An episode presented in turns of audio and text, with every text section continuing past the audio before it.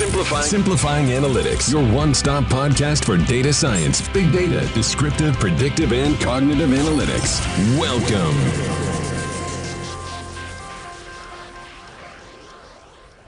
Hola a todos, bienvenidos a un episodio más de Simplifying Analytics. El día de hoy tenemos, dentro de esta lógica de especialización en educación, tenemos un invitado especial, Cristian Guzmán, responsable de promociones y admisiones para la Universidad La Salle. Cristian nos estará llevando de la mano de las transformaciones que han tenido tanto el área de promoción como admisiones por punta de la tecnología y qué ha precipitado la pandemia al transformar tanto el área de promociones como de admisiones en la industria educativa y en particular para la Universidad La Salle. ¿Qué cambios se han detonado que no volverán a donde antes estábamos previos a la pandemia. Espero que este episodio les guste, me parece información riquísima de la mano de Cristian. Mi nombre, como ya lo saben, Miguel Molina, Managing Partner de Analyticus, y en Analyticus tenemos un foco particular en el sector educativo con soluciones de inteligencia artificial y machine learning para empoderar a las instituciones educativas. Al final, como siempre, si tienen preguntas, déjenoslo saber. Nos pueden seguir también en nuestras redes sociales, Twitter, Facebook, LinkedIn. Continuamente estamos generando contenido. Y sin mucho más, adelante, Cristian, gracias.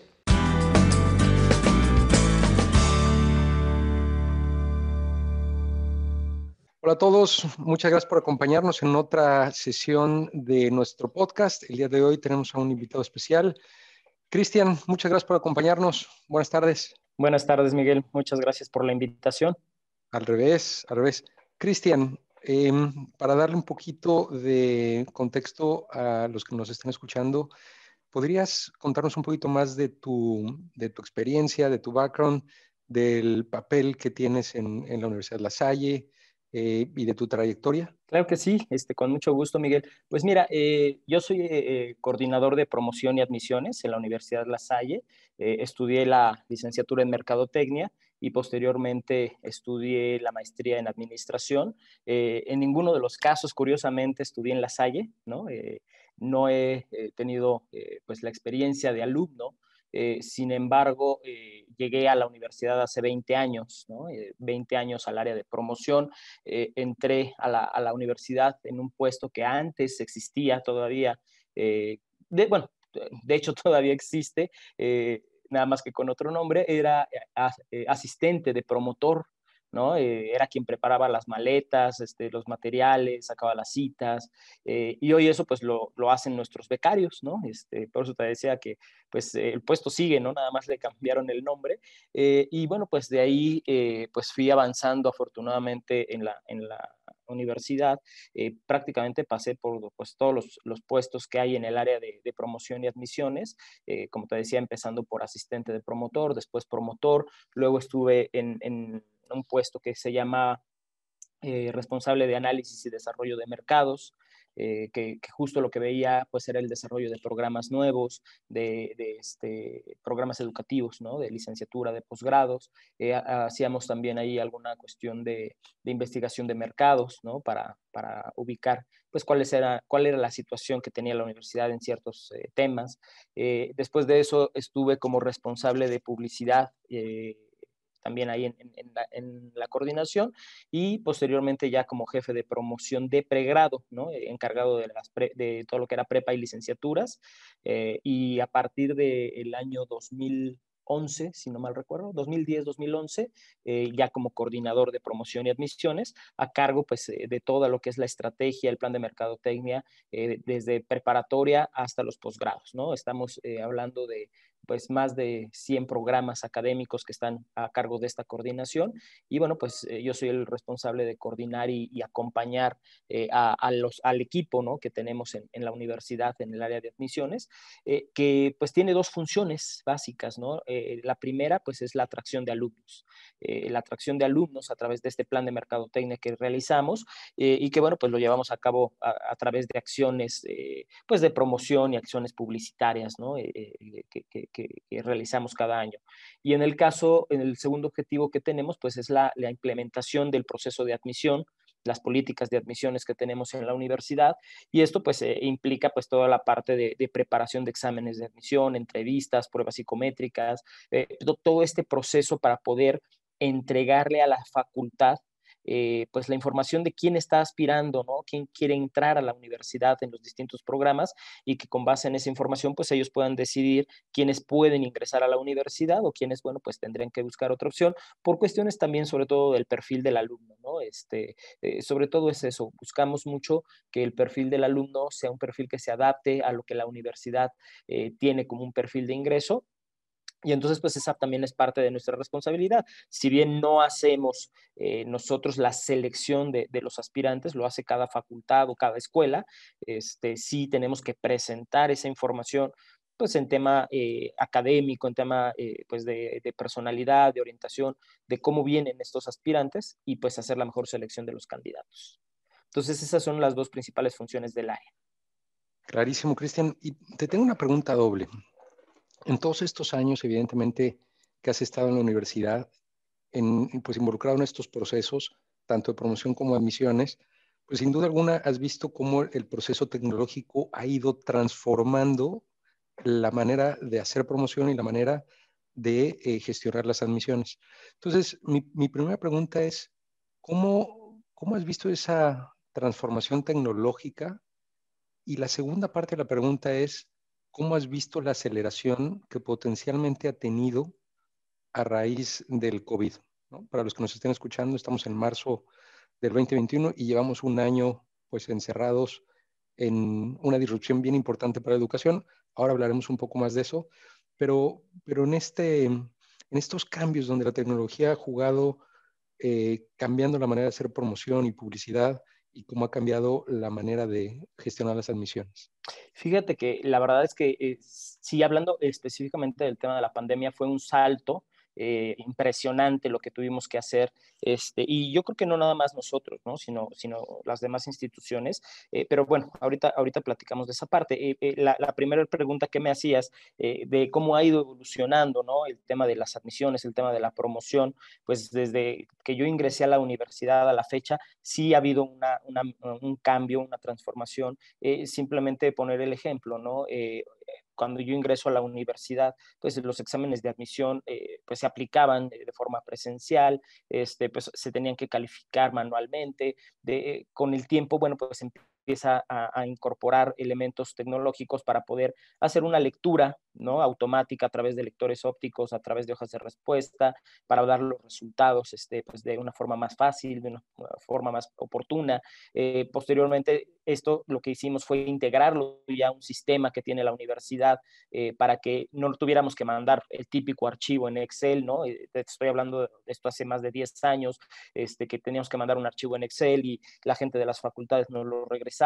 Eh, hoy día no es así, ¿no? Hoy día el examen se aplica, este, se, los resultados que se califican de forma automática a través de nuestro sistema se envían a las facultades para que ellos puedan este, pues, eh, eh, eh, hacer su selección a través del mismo sistema, eligiendo las fechas de examen, eligiendo los programas académicos de los aspirantes que presentaron, revisando ya sea el, total, el resultado total de lo que fue un examen de, admisión o revisando casos particulares por carrera, por aspirante. esto, todo esto ya está muy, muy este, automatizado y bueno, con el, con el tema de la pandemia, pues este, dimos todavía el brinco, eh, porque pues todavía el año pasado, eh, en el mes de marzo, eh, aplicamos nuestro último examen de admisión presencial, ¿no? Todavía hacíamos que, que los chicos fueran al campus y pues se sentaran eh, frente a un laboratorio de cómputo a contestar un examen que, que, se podía hacer eh, pues, desde su casa. Eh, no, no, había mayor complicación de poder hacer el examen de admisión desde casa.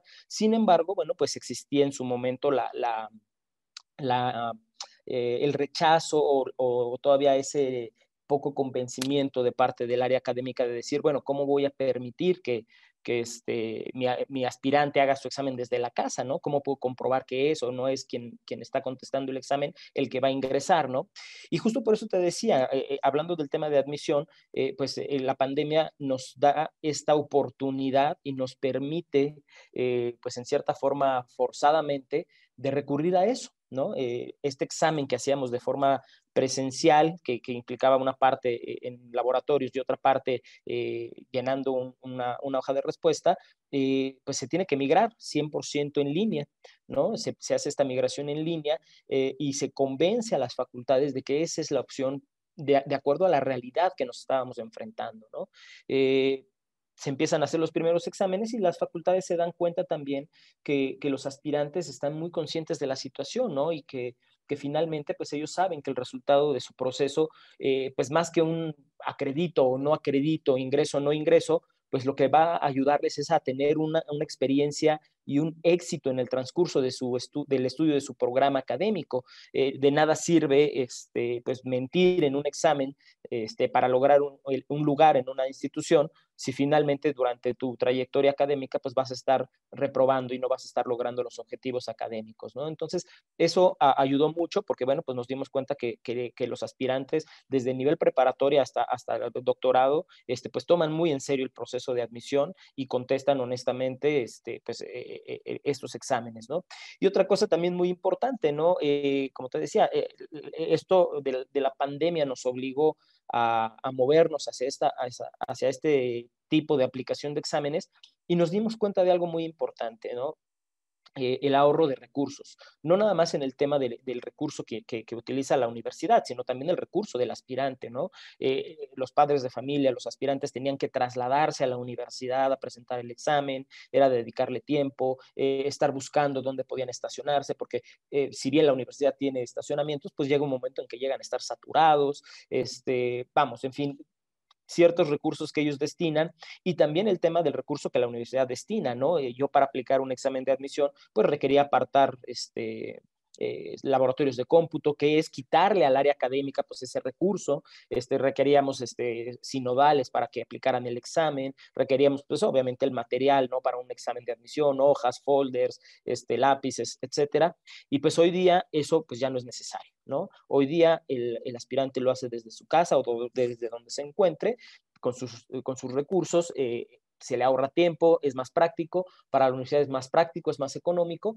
y se ha tomado la decisión de que, bueno, pues eh, una vez terminada la pandemia, se mantienen los exámenes en línea, no volvemos a hacer exámenes presenciales en la Salle, este, todo será eh, ya exámenes en línea, y bueno, pues estamos también viendo cómo podemos mejorar esa experiencia del examen de admisión, tanto para el aspirante como para las facultades, ¿no? Entonces sí, hemos ido ahí migrando, hemos ido implementando otro tipo de herramientas también, eh, nuestro examen por un lado es académico, pero también tiene una parte de evaluación de personalidad, de inteligencia emocional, de preferencias de aprendizaje, que se hace a través de una plataforma, de un proveedor que también pues eh, decidimos en su momento contratar, ¿no? Que nos daba pues esta información de forma muy puntual a través de su, de su examen, ¿no? Entonces, hemos ido ahí migrando, hemos ido este, cambiando y transformando ese proceso de admisión y que hoy día, bueno, pues permite a las facultades y a las escuelas eh, tener la información de a quién están recibiendo, ¿no? Eso pues hablando del tema de la admisión. En el tema de la promoción, pues yo creo que el cambio ha sido todavía mucho mayor, ¿no? Eh, cuando yo llego a la, a la, universidad hace 20, 21 años, este, eh, la promoción y sobre todo el tema publicitario, el 80% del presupuesto se iba a periódicos, periódicos y revistas, ¿no? Eh, inclusive, ¿no? El mensaje que, se mandaba, ¿no? Un mensaje de, de, inscripción, de examen de admisión, eh, no se compartía algún elemento de valor o de interés para el prospecto, simplemente era pues las fechas de exámenes. Eh, y conforme vamos eh, pues avanzando en ese tema, vamos migrando pues a, a lo que nos, dimos cuenta que, iba por, ahí el tema de la promoción, ¿no? Eh, eh, si bien se hace un esfuerzo coordinado entre estrategias este, tradicionales, como son las pláticas, las conferencias, los talleres, las visitas guiadas, eh, nos dimos cuenta que cada vez más, pues la gente de los tres niveles, prepa, licenciatura y posgrado, estaban eh, metidos más en el tema online, ¿no? Y entonces hace pues 10, 11 años empezamos con los primeros esfuerzos, ¿no? De, promoción digital, eh, con aquellos anuncios que, programabas en, AdWords, ¿no? Este, que te salían pues del lado derecho de la pantalla y ahí pequeño anuncio, o si, se posicionaba muy bien tu anuncio, pues en las primeras líneas del motor de búsqueda. Eh, también, por ejemplo, en Facebook, cuando existían todavía esos pequeños anuncios también del lado derecho, con alguna foto, ¿no? Eh, fueron nuestros primeros este, esfuerzos y que, bueno, pues nos generaban una base de datos que para nosotros era lo primordial, ¿no? Pues tener una base de datos, eh, a final de cuentas somos el área de ventas y pues eh, necesitábamos esas bases de datos para poder hacer nuestro trabajo, ¿no? Con el tiempo pues vamos migrando, vamos eh, profesionalizando y tecnificando la labor de promoción y empezamos a incorporar otro tipo de herramientas, ¿no? muy, muy en el tema digital, en temas de, tecnología.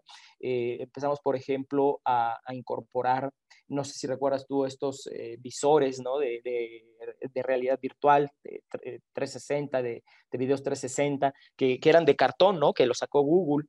Y entonces, eh, en alguna ocasión, acudimos a una, a una feria en Estados Unidos, una feria de universidades que no, es tanto para reclutar eh, aspirantes, sino más bien es empresas que ofrecen servicios a, las universidades, ¿no? Y entonces eh, una universidad de China, eh, pues acaparó la atención de todo mundo porque ese día estaban repartiendo este, estos visores de cartón, ¿no? Los Google Cardboard, si no mal recuerdo y pues todo el mundo queríamos ver, ¿no? De qué era eso, qué, qué, qué, novedad era eso. Y estaba muy padre porque pues finalmente, pues a través de este, de este visor y con tu teléfono, pues podías conocer las instalaciones de esa universidad, ¿no? Entonces, pues, eh, decidimos, por ejemplo, implementar eso para nuestros chicos de, de, que quieren ingresar tanto a prepa como licenciatura. Se grabaron videos en 360 y pues en las ferias empezamos a repartir este tipo de materiales, ¿no?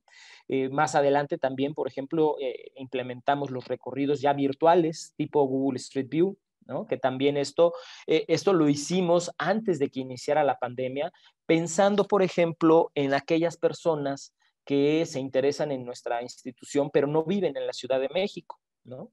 Eh, que pues, vienen de Cuernavaca, vienen de León, vienen de Veracruz, vienen de otros estados, y que pues para ellos una visita al campus pues eh, es, es complicada, ¿no? Eh, llegan a venir, pero bueno, llegaban a venir al examen de admisión, pero no el día de las visitas. Entonces dijimos, bueno, ¿por qué no tener esta herramienta para que cualquier persona pueda entrar y conocer pues los recorridos virtuales de todas las áreas, tanto académicas, formativas, este, áreas comunes, este, áreas deportivas, en fin, ¿no? Y esto pues también lo pensamos en su momento por, por un tema de, las acreditaciones que la universidad tiene. Eh, estas acreditaciones, pues se, hacen visitas ¿no? Eh, de, estos entes acreditadores para conocer, pues, entre otras cosas, pues la, infraestructura que tiene la universidad. Y bueno, pues eh, también podía servir esos recorridos virtuales para apoyar estos procesos de acreditación. Entonces se, implementaron este tipo de, de, recorridos. Hoy, hoy día tenemos eh, prácticamente de todas nuestras facultades y de las escuelas preparatorias recorridos virtuales. Y justo, pues, cuando empieza la pandemia, pues no nos, no nos llega eh, de sorpresa o, no nos agarra desarmados, porque pues ya teníamos esos recorridos virtuales, entonces ahora era pues darles difusión, ¿no? Era que la gente los conociera, ¿no? Entonces esa pues fue otra de las cosas que también eh, pues sumamos y eh, pues también empezamos a sumar otro tipo de plataformas que, que nos podían ayudar en la labor de promoción, ¿no? como te decía al inicio, eh, pues nosotros hacíamos nuestros esfuerzos con Google y con Facebook, este, pues eh, directamente una persona del área de, promoción y admisiones se encargaba de eso, ¿no? Eh, pero no era ni el experto ni tenía todo el tiempo para realizarlo. Eh, llegó un momento en que dijimos, bueno, pues es tiempo de contratar a alguien experto y entonces recurrimos a contratar agencias, ¿no?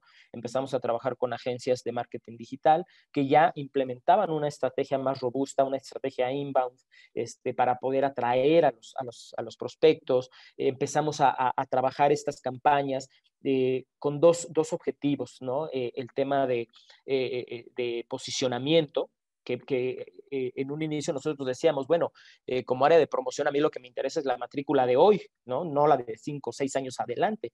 Pero también entendimos que si hacíamos estas estrategias de promoción, de posicionamiento, pues obviamente la matrícula, eh, pues si no la de hoy, pero sí tal vez la de mañana, pues se iba a ver este, beneficiada, ¿no? Entonces vimos que el tema de posicionamiento era muy necesario y empezamos a hacer campañas de posicionamiento, pues hablando de temas que nos parecen de mucho interés en la universidad, como es el tema de la investigación, el tema de la vida eh, universitaria, lo que vive el alumno. Eh, este, al estar con nosotros, y el tema del impacto social que tiene la Universidad de La Salle a través de los proyectos que hacen alumnos y egresados. Entonces, esos tres temas son los que hemos empezado a trabajar y pues los hemos trabajado muy de la mano de la parte de promoción digital, ¿no? Este, a través de, de estas campañas que hacemos con la agencia este, en Facebook, en Instagram, en LinkedIn, en, este, YouTube, en fin, pues estamos compartiendo todo esto. Y obviamente esto pues requiere eh, pues cierta especialización, cierto uso de plataformas. Hoy día te puedo comentar que, para este tipo de, actividades eh, em, estamos trabajando, por ejemplo, con HubSpot, estamos trabajando con Social Bakers, que nos permiten ambas, pues eh, tanto la gestión como la evaluación de nuestras campañas, hacer listening ¿no? de lo que está sucediendo en el medio o en otros sectores que puede también ser interesante, eh, hacer algún benchmark a través de, por ejemplo, de Social Bakers. Entonces, hemos ido incorporando estas plataformas en la parte digital. Eh, ¿y, qué, ¿Y qué ha pasado también? Eh, no solamente en el tema de, la promoción digital, también hemos estado buscando eh, profesionalizar y tecnificar la labor de, nuestro asesor, de nuestro promotor, ¿no? El que habla con el padre de familia, el que habla con el alumno. Este, hemos también tratado de, de generar este flujo, este embudo, ¿no? De conversión y definir quién tiene que participar en qué parte del embudo, ¿no? Y ahí, eh, pues empezamos a ver que estas campañas digitales, pues nos generaban muchas bases de datos, pero esas bases de datos no le, no le daba el tiempo al asesor de poder trabajarlas todas, porque pues primero hay que hacer una higienización, un perfilamiento. Y entonces pues decidimos que era necesario contratar un contact center, ¿no? Para incrustarlo justo en el inicio de este embudo de conversión para hacer justo la labor de perfilamiento, higienización de esas bases de datos y canalización, ahora sí, al asesor correspondiente del programa eh, en específico, ¿no? Y entonces, bueno, pues hemos creado pues estos flujos donde decimos, bueno, pues cuando llega una base pasa esto, de aquí pasa a la persona B, de aquí pues ya este, continúa con el proceso con la persona C hasta que se inscribe, ¿no? Entonces, eh, ha sido un proceso que, bueno, pues hace 20 años no existía. Eh, hace 20 años te puedo compartir que eh, nuestra meta como promoción, pues era traer solamente aspirantes al examen. No había metas, simplemente lo que nos decían es, el año pasado hubo 2.000 aspirantes, pues hoy tienes que traer 2.050, ¿no? Esa era nuestra meta hace 20 años. Hoy tenemos metas muy específicas, este, muy claras, tanto por, prepa, licenciatura y posgrado, por cada programa. Son metas que se determinan con, una metodología que, tenemos nosotros, que toma este, factores eh, tanto internos, ¿no? de, por ejemplo, de capacidad instalada, de capacidad de atención de las mismas facultades, de necesidades financieras, obviamente, de la institución, pero también tiene que ver con eh, la situación de mercado, ¿no? ¿Cuáles son las tendencias que hay? ¿Qué carreras están al alza? ¿Qué carreras están a la baja? ¿Cuál es la proyección tanto de la SEP como de la UNAM en cuestiones de matrícula para los siguientes años? Eh, hoy tenemos un, trabajo que se hizo de pronóstico de matrícula en los tres grados, prepa, licenciatura y posgrado, eh, para, los años 2020, 2025 y 2030. Y con base en eso, pues determinamos nuestras metas, ¿no? Entonces, hemos sido, como te he platicado, pues profesionalizando, tecnificando poco a poco este, la labor de, promoción. Eh, y obviamente, pues el tema de la pandemia, ¿no? La segunda la pregunta que me hacías, eh, ¿cómo hemos eh, respondido, ¿no? A, esta situación. yo te puedo decir que, pues todavía hasta unos meses antes del inicio de la pandemia, nunca imaginé o no pensé que, que, el área de promoción pudiera hacer home office, ¿no? Este era algo que, que yo decía, bueno, pues cualquier otra área de la universidad lo podrá hacer, pero promoción, pues no, no es posible, pues cómo lo vamos a hacer. Y pues hoy con la pandemia, eh, pues nos enseñó que sí es posible, ¿no? Es posible, incluso en algunos casos es mejor, ¿no? Eh, este, como te platicaba en el tema de los exámenes, pues también en el tema de, los, de las conferencias, ¿no? De los talleres, a veces mucha, eh, pues la gente, por ejemplo, en posgrado, eh, pues viene cansada, ¿no? Del trabajo, viene, este, pues ya con, a veces con más ganas de ir a casa, ¿no? Que, ir a una conferencia o un taller. y hoy pues lo pueden hacer desde su teléfono, ¿no? Lo pueden tomar desde, desde una computadora, desde una tablet. Eh, pues, ¿qué fue lo primero que hicimos? Eh, como ya te había dicho, pues la migración de los exámenes de admisión, pero también migramos nuestras pláticas, nuestras conferencias, nuestras sesiones informativas, incluso hemos hecho algunos talleres, ¿no? A distancia, mandándole a la gente, este, claro, obviamente un, registro previo, este, mandándoles a su casa o a su oficina el material que vamos a ocupar en ese taller. ¿no? Entonces, eh, nos hemos adaptado, nos hemos adaptado. Eh, hoy, afortunadamente, la universidad tiene una infraestructura que nos ha permitido eh, migrar esas actividades de, forma remota. nosotros en la universidad trabajamos para todo el tema de, videoconferencias con Teams, con Microsoft Teams. Nos ha funcionado bastante bien.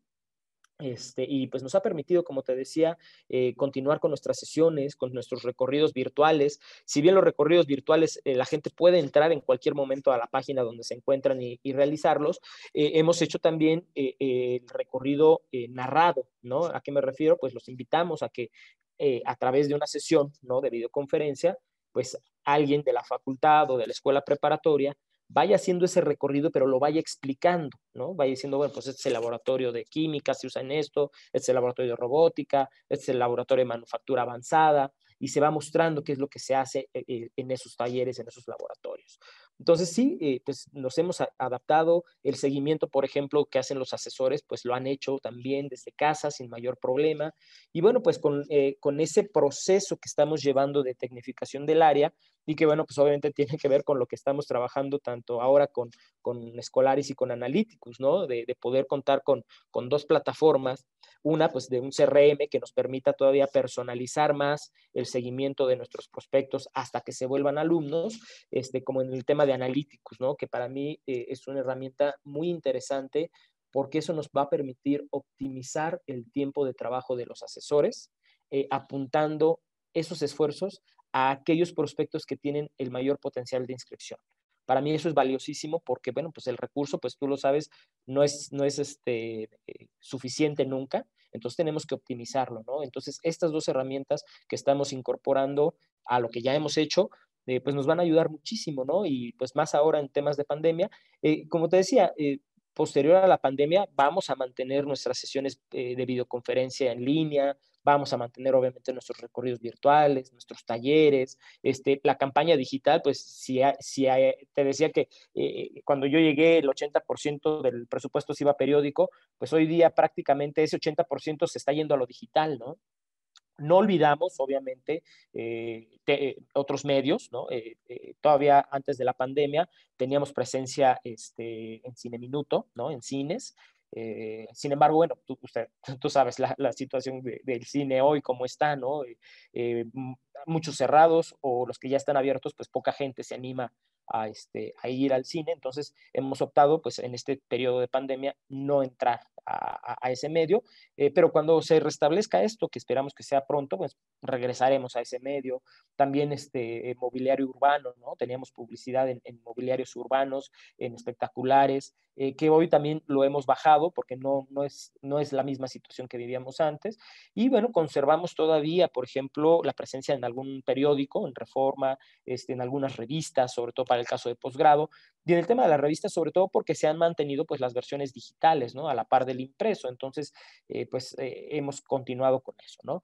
Entonces, pues lo que estamos haciendo, pues hoy día con la pandemia es sí adaptarnos, adaptar nuestras actividades de promoción, de difusión. Eh, algunas de ellas pues ya venían en ese, en ese camino, ¿no? Lo que decía, recorridos virtuales, promoción digital, etcétera. pero una vez que pase la pandemia, pues van a formar parte, van a enriquecer todas esas estrategias y esas acciones que tenemos de, promoción. Clarísimo. Y Cristian, muchísimas gracias por, ¿no? por todo este recorrido y transformación que han tenido las áreas en las que has venido trabajando, ¿no? Súper completo. Me, me, quedé dando vueltas a una pregunta en particular, bueno, dos temas en particular, y mencionaste esas cosas que cambiaron por la pandemia. La tecnología ya estaba antes de la pandemia, como para hacer los exámenes de admisión de manera remota, pero la pandemia lo precipitó. Y dada, dada esa acción, han decidido que es la mejor forma de actuar y no, hay, no hay vuelta para atrás. ¿Qué otros procesos claves eh, y no necesariamente solo en, las Salle, sino en educación superior, ¿crees que no van a volver a ser como eran antes gracias al componente tecnológico, analítico, inteligencia artificial, etcétera? Fíjate que, eh, como bien dices, eh, las tecnologías ya estaban ahí, ¿no? El tema es que en muchos casos no se usaban o lo usaban solamente sectores o áreas eh, pues que estaban muy inmersas en, el, tema de educación a distancia, ¿no? Eh, por ejemplo, pues toda esta oferta de campus virtual, toda esta oferta de, de, las mismas empresas para la capacitación de sus empleados que tenían pues ya estas plataformas de LMS para, para, la enseñanza, para la capacitación, pero que eran pues eso, ¿no? Eran simplemente eh, algo alternativo o, o, algo como complemento. Hoy nosotros nos hemos dado cuenta y lo hemos este, platicado en distintos foros, hay muchas cosas que se van a quedar ¿no? Eh, simplemente la universidad eh, hizo un esfuerzo muy importante en inversión eh, para el tema del de modelo híbrido. ¿Qué, ¿Qué es este modelo híbrido? Pues va a llegar un momento en que se permitirá de forma parcial el regreso a clases, ¿no? Este, y cuando digo de forma parcial, me refiero a que pues tendrán que ir pues la mitad de los alumnos, ¿no? Eh, de forma presencial al campus y la otra mitad pues tendrá que seguir desde casa eh, atendiendo clases eh, y pues se estarán alternando, ¿no? Pero esto no, no, no es tan sencillo, ¿no? Como, como suena, ¿no? No es lo mismo pues tener a todo el grupo, ya sea de forma presencial o de forma a distancia, que tener a la mitad en el salón y a la mitad desde casa.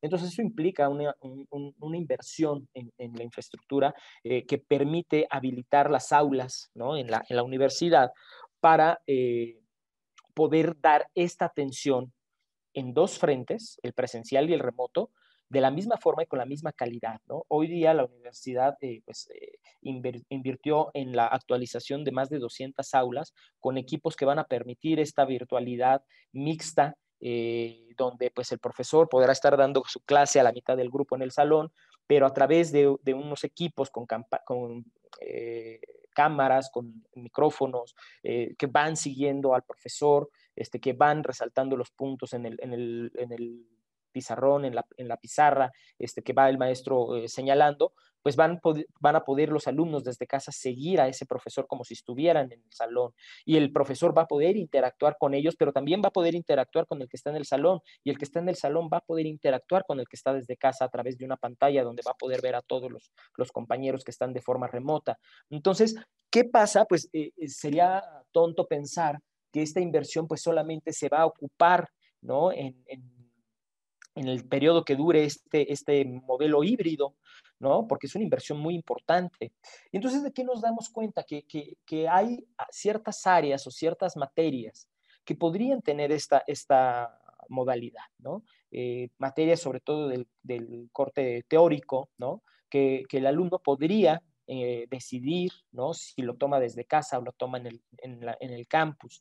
Eh, sobre todo en el tema de licenciatura, para el, para el alumno sigue siendo todavía muy, muy importante el tema social, el tema de esa interacción, ¿no? Entonces, eh, pues sí, el, alumno podría decidir si quiere ir al campus o quiere estar este, desde casa, porque ya se cuenta con esa infraestructura, ¿no? Entonces se podría aprovechar en ciertas materias. Y también lo hemos pensado, eh, lo platicábamos el otro día analizando justo un, tema eh, eh, en el, caso del, del posgrado, ¿no? Eh, comentaban algunos de los asesores, oye, pues nos está llegando mucha información, mucha solicitud de información de gente que está en otros estados, ¿no? Y pues de forma natural, ¿no? Sobre todo en el posgrado, cuando estás en un modelo presencial, pues ¿qué implica para alguien que no es del estado donde está tu universidad? Pues, pues tener que mudarse, ¿no? Eh, y eso implica a lo mejor hasta tener que dejar su trabajo, en fin, una serie de cambios importantes. Pero decíamos, bueno, ¿qué pasa si posterior a la pandemia se tiene esta misma modalidad? O sea, habrá quien diga, a ver, pues yo en cuanto pase la pandemia, pues quiero seguir yendo, yo quiero regresar al campus, pero habrá quien diga, ¿sabes qué? Yo estoy muy bien así y desde mi casa tomo la clase. Y como la, infraestructura de la universidad lo permite, podríamos tener gente que de inicio, siendo de otro estado, se inscriba a un programa con nosotros y no tenga por qué ir al campus cuando se restablezca el tema de, la presencialidad. Podría continuar su programa a distancia. ¿no? Eh, que es muy diferente a tener el programa 100% a distancia, ¿no? O sea, por ejemplo, la universidad tiene un campus virtual donde tiene programas que son 100% a, distancia y, de, un origen el alumno sabía que así era, ¿no? Pero ¿qué pasa con estos programas que fueron presenciales y que por esta situación, pues ya se comprobó que sí se podía tomar a distancia? Bueno, pues se podría abrir esta modalidad y es algo que hemos platicado. Claro, hay ciertos... Eh, permisos, ciertas autorizaciones ante CEP, por ejemplo, porque los programas, puede ser que el programa esté registrado como escolarizado, no escolarizado o una modalidad mixta. Eh, en el caso de nosotros tenemos prácticamente la mayoría de nuestros programas están registrados en la modalidad mixta, que permitiría eso, ¿no? Que, algunos alumnos pues, pudieran estar desde casa estudiando y algunos otros pues ir al campus. Pero esto ya pensándolo como una estrategia para captar mayor matrícula pues no nada más de la Ciudad de México, sino de otros estados, ¿no? Entonces eso es algo que, bueno, pues se va a quedar y, que, va a evolucionar, no nada más en la Salle, seguramente otras universidades han visto esta misma área de oportunidad y pues eh, lo podrán aprovechar, ¿no? Eh, ahora, también hay algo muy cierto. Eh, nosotros, eh, en cierta forma, hemos respondido de forma positiva a la situación de la pandemia, pero hay que recordar que somos una institución privada, ¿no? De cierto, de cierto tamaño y con recursos que ha podido hacer frente a esta situación. Pero hay muchas escuelas, y no, y no nada más me refiero a universidades, me refiero desde educación básica hasta educación media superior, que no tienen la infraestructura, no, no cuentan con, con, con, los recursos, eh, ya no digamos eh, los recursos tecnológicos, ¿no? Este, si nos vamos a zonas rurales, eh, pues no, no, no, no, cuentan con el recurso este, pues por ejemplo, de la luz, ¿no? O, no, no cuentan en algunos sitios con el recurso de Internet o simplemente, este, pues el recurso para poder tener ya no digamos una computadora, sino un, televisor, ¿no? Para, para poder ver, pues, estas clases que se están dando, este, eh, por, por, medio de, de, de la televisión, ¿no? Entonces, son retos que hoy la pandemia nos pone al sector educativo y que tenemos que ubicar cuáles son las necesidades de cada nivel académico y de cada tipo de, colegio, de escuela, ya sea escuelas privadas o escuelas estatales, escuelas públicas, eh, y cómo hacer frente a esta nueva realidad. No es lo mismo para, todos los alumnos, no es lo mismo para todas las escuelas el cómo enfrentaron la pandemia. A nosotros nos tocó ver este, colegios que eh, pues eh, lo más que llevaban a trabajar era con, con, su correo electrónico, ¿no? Y que pues tuvieron en, estos meses, eh, ya un año, eh, pues que hacer una migración completa de, cómo seguir dando sus servicios de forma remota, pero además de eso, capacitar a su gente para hacerlo, ¿no? No es, pues ahí te pongo la computadora, ahí te pongo la plataforma, no, es, te pongo estos recursos, pero te tengo que capacitar. Y entonces todo esto es una inversión, todo esto es una inversión que las instituciones hacemos y que entonces tenemos que aprovechar a futuro. Entonces, esto pues nos abre muchas oportunidades eh, para poder seguir creciendo y también actualizarnos y hacer uso de las herramientas que hoy nuestro público, hay algo muy cierto que es que se repite en, las instituciones educativas. Eh, las instituciones educativas crecen, se hacen viejas, pero nuestro público siempre es joven, ¿no? O sea, nosotros siempre vamos a tratar con los chicos de prepa, con los chicos de licenciatura, en el caso de posgrado, que son gente ya más adulta, pero específicamente en el caso de prepa y licenciatura, nuestro público siempre es gente joven. Y entonces las instituciones educativas tenemos que actualizarnos, tenemos que hacernos a los medios y las formas de aprendizaje, las preferencias de aprendizaje que las generaciones nuevas tienen. ¿No? Eso es bien importante, ¿no? Escuchaba en una plática de, estas de, TEDx este, que alguien decía, ¿no? Cómo eh, a veces el, primer enemigo o el primer este, obstáculo en el aprendizaje y en la incorporación de las nuevas tecnologías en el aprendizaje llega a ser eh, eh, pues la misma institución educativa, ¿no? Y hoy lo vemos muy claramente. Antes de la pandemia, ¿qué era lo primero que decía un profesor cuando entraba a clase? Apaguen sus celulares, ¿no? Apaguen sus tablets, no quiero tablets, no quiero celulares, o qué estás haciendo en la computadora, ¿por qué no me pones atención? Hoy en día es prende tu tablet, prende tu celular, prende tu tablet y vamos a trabajar, ¿no? Entonces, eh, es, algo que eh, nos, nos ha permitido ubicar cuáles son nuestras necesidades de transformación, de actualización, y que, insisto, es una inversión lo que se ha hecho de acuerdo a las capacidades de cada institución y que tenemos que aprovechar. Claro, y hay, un tema súper interesante que ahora decías, potencialmente esto abre unas puertas para estudiantes de otros estados, incluso de otros países. Y he escuchado en una universidad particular en, en Colombia que justamente está planeando intercambios con otras universidades de cursos particulares. Entonces, ahora la clase de matemáticas 3 la puedes tomar con un profesor que la está dando en Stanford. Y es virtual. Y tú sigues tomando tus cursos, pero sigues con esta lógica de una clase es de Stanford, la otra clase es con el, vamos a pensar, con la Salle, la otra es, y puedes crear un abanico eh, muy interesante para el estudiante. Claro, siempre y cuando los ministerios, las secretarías permiten esa flexibilidad, ¿no? Que ese es otro, eh, ese es otro tema.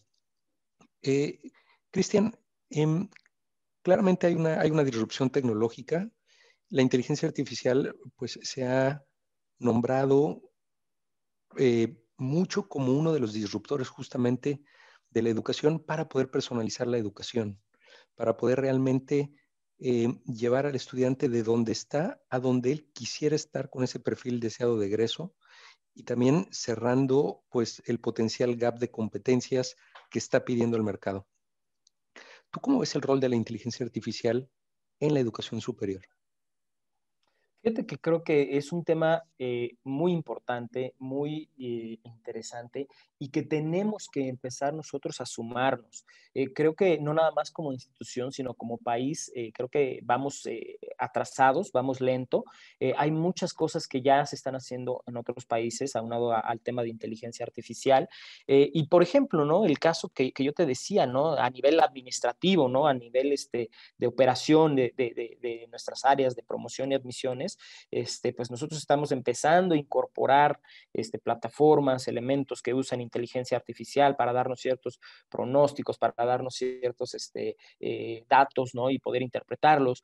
Pero creo que sí, a nivel, a nivel académico, eh, ha quedado más en el campo de, los investigadores, ¿no? de, las distintas áreas que se encargan de investigación, de, pues, profundizar más sobre esto. Eh, si tú lo ves, en México hay pocos posgrados eh, todavía que, tengan que ver con inteligencia artificial.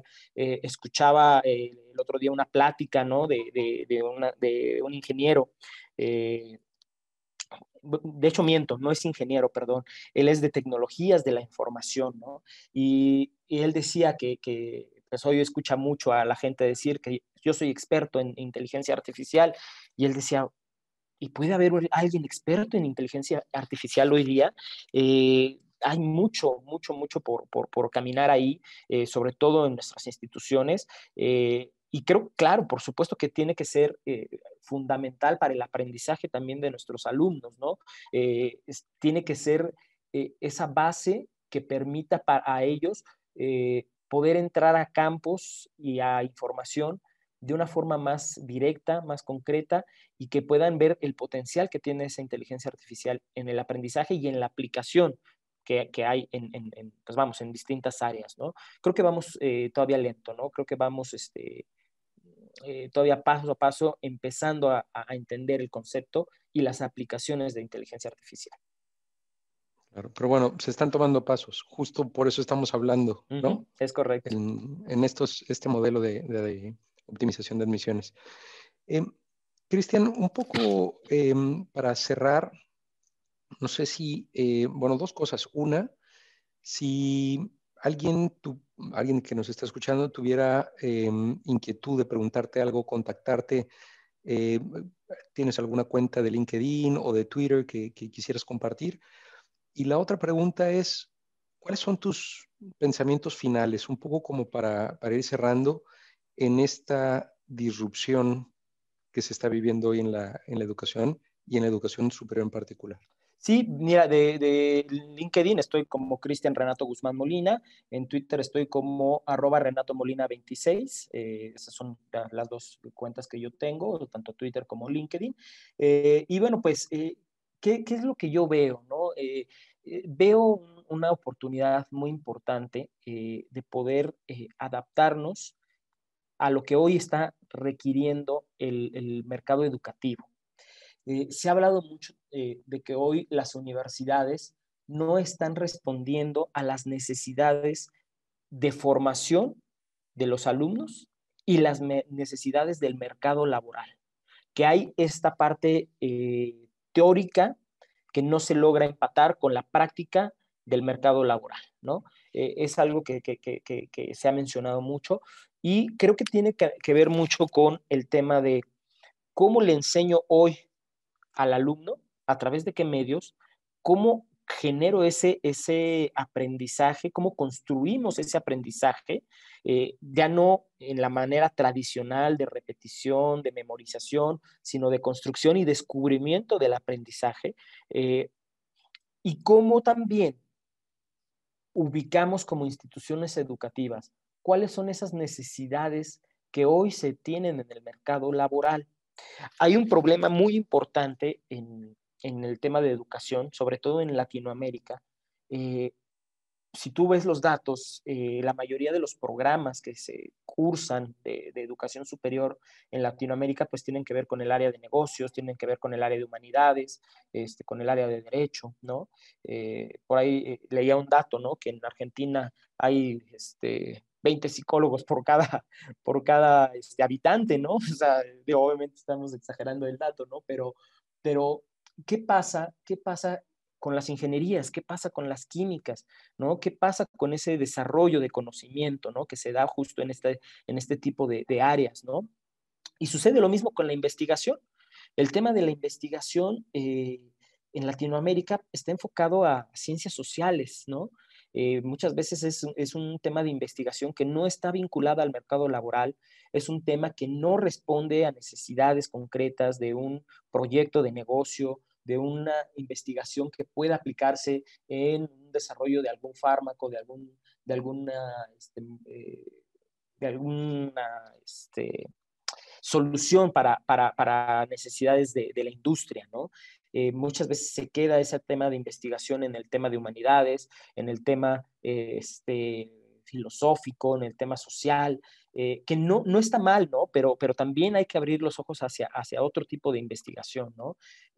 Creo que ahí son tareas pendientes que tenemos, el, escuchar las necesidades del mercado laboral, el adaptarnos al, al modelo de aprendizaje óptimo para, el, para la generación de hoy y a los temas que deberíamos de estar nosotros trabajando en el área de investigación, muy de la mano con el sector laboral investigación que se realice y no tenga una aplicación comercial, una aplicación este, e, en la industria, pues no sirve, ¿no? Se queda en papel, se queda para pues eh, cubrir un artículo en una revista, ¿no? Este, para cubrir alguna nota o para cubrir créditos este, como investigador, ¿no? Este, para cumplir con los puntajes que se solicitan, pero pues eso no aporta al desarrollo tecnológico, no aporta al crecimiento de las empresas. Entonces, la universidad como tal, pues debería ser eh, un semillero de, investigadores, un semillero de, eh, generación de conocimiento. Eh, y hoy día creo que ese es, algo que nos está faltando en general. ¿eh? yo yo lo, comento no solo a nivel México, a nivel Latinoamérica, nos falta mucho eso. Y eh, esta situación hoy, este desarrollo tecnológico que hoy nos permite, como tú bien decías, ¿eh? Eh, el poder entrar en contacto con catedráticos, con alumnos, con gente de otras instituciones en otros países, en países este, con, con, un sistema educativo diferente al nuestro, a lo mejor más avanzado, ¿no? Este, pues nos permite hoy pues conocer y, acercarnos a esas realidades. te comento, por ejemplo, esta, esta, esta situación de tener algunas pláticas eh, eh, con catedráticos de otras universidades, es algo que en general las universidades se han hecho. Lo que no han hecho es establecer cursos formales donde el alumno pueda decidir, oye, pues a mí me interesa tomar matemáticas tal o, teoría de los negocios, etcétera, con el profesor de la Universidad de Harvard, ¿no? Y obviamente, pues para eso se requieren ciertos convenios. Simplemente eh, por, poner el caso de La Salle. La Salle es una institución internacional. Tenemos 76 universidades La Salle en el mundo. En los cinco continentes hay al menos una universidad lasallista. Se tiene, pues, obviamente, la relación y los convenios con ellos, pero aquí hay que explotarlos, hay que darle esa oportunidad a el alumno y al catedrático y al investigador de que puedan vincularse a través de la tecnología. Ya ni siquiera es el tema de, bueno, pues es que le tienes que pagar el viaje, le tienes que pagar los viáticos. Hoy no es necesario eso. Hoy, en muchos casos, a través de la tecnología, podemos lograr esos vínculos de, lar de mediano o largo plazo para crecer en los temas de educación y de investigación. ¿no? Eh, por ejemplo, en la Universidad de La Salle, la Facultad de Medicina, pues tiene algunas pláticas, algunas charlas este, este, con, con otras universidades, eh, y hay una serie de convenios de intercambio muy importantes. A veces no se, no se utilizan por un tema económico. Hoy la tecnología te quitaría ese problema, ¿no? Entonces sí, es, es, es una oportunidad muy importante que nos da este, toda esta eh, locura tecnológica en la que hemos llegado y también saber cómo administrarla, ¿no? Eh, pues hoy día pasamos más tiempo frente a las pantallas y pues eso también eh, debe, debe regularse, ¿no? Este, falta el tema de la interacción social, física, presencial y bueno, pues en su momento se tendrá que retomar. Claro, muy, muy buen punto, muy buen punto. Y justo escuchaba a una institución diciendo que el college experience al final es la experiencia universitaria, ¿no? La experiencia social, la experiencia que va más allá de lo que ocurre en el salón. Y, va a ser interesante cómo, cómo se llega a ese punto de equilibrio entre esta flexibilidad que nos da la tecnología, pero también esa necesidad social que se genera en la universidad. Eh, ojalá tengamos oportunidad de hacer este podcast de nuevo en tres años o cinco años y recordar a ver qué, cambios hemos visto. Em, Cristian, te quiero agradecer muchísimo por, compartirnos esto, por el tiempo, por la disponibilidad y bueno, los datos de Cristian que nos dejó, tanto en LinkedIn como en Twitter, aparecerán en la descripción de este podcast. Em, Cristian, de nuevo, muchísimas gracias. A ti, Miguel, a tus órdenes y muchas gracias por la invitación. Es un gusto platicar de esto, que pues realmente el tema de la educación pues es, es uno de, las, eh, de los temas que van a, transformar y cambiar a, nuestras sociedades, ¿no? Entonces es una necesidad importantísima y es un tema en que pues en lo personal a mí me, apasiona y me gusta mucho. Eh, lo comento con mis compañeros del área de promoción. Eh, como te decía, somos el área de ventas, pero nuestra labor no es de ventas. Lo que queremos es que los alumnos, independientemente del programa al que entren, prepa, licenciatura o posgrado, pues inicien este, este proyecto de vida este, para lograr pues lo que quieren, ¿no? Para lograr sus objetivos, sus sueños, sus esperanzas, y que pues ahí van involucrados, pues no nada más los alumnos, sino sus familias, ¿no? Entonces, eh, la educación es, es, es, básica para justo eh, lograr el desarrollo de las sociedades, y pues en eso estamos trabajando, ¿no? Entonces, es un gusto poder platicar sobre ello. Al revés, muchísimas gracias, Cristian. A ti, muchísimas gracias. Muchas gracias por habernos acompañado el día de hoy. Espero que hayan encontrado este podcast tan interesante como pues yo lo he encontrado. Hemos entendido muchísimo más profundamente cómo en una institución educativa se llevan las áreas de promoción y admisiones. Por favor, no duden en dejarnos saber cualquier pregunta. Seguiremos respondiéndolas. Y si hubiera un área en particular de su interés, déjenoslo saber, intentaremos generar un episodio alrededor de eso.